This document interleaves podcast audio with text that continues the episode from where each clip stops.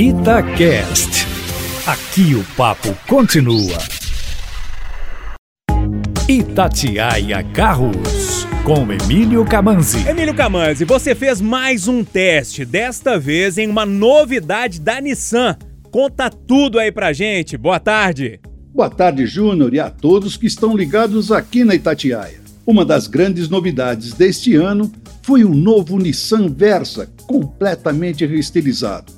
No lançamento eu consegui fazer uma boa avaliação do novo carro, porém foi na versão mais sofisticada, a exclusivo, com muita tecnologia embarcada e até câmera 360 graus, mas também com um preço próximo aos 100 mil reais. Porém, como a grana não está sobrando para muita gente, essa semana que passou fiz o teste com a versão Sense 1.6 com câmbio manual, a mais barata por 73 mil reais. A mecânica é a mesma, motor 1.6, só muda o câmbio que no lugar de ser automático tipo CVT é manual de 5 marchas.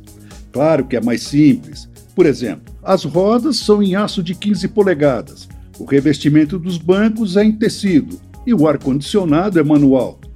Mas mantém alguns mimos, como o destravamento das portas por aproximação e partida por botão. Sem falar do espaço interno, que, como em todos os Versa, mesmo os antigos, é muito bom.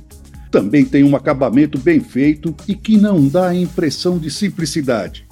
Achei o desempenho bom, apesar de ter só 114 cavalos, e me surpreendeu, outra vez, pelo silêncio ao rodar, o que demonstra que a suspensão foi bem projetada para suportar nossas ruas e estradas.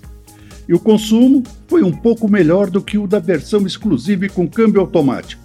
Enfim, essa versão Sense demonstrou que também é indicada para quem precisa de um carro para o trabalho no dia a dia, como taxistas e motoristas de aplicativos, já que tem uma boa relação custo-benefício.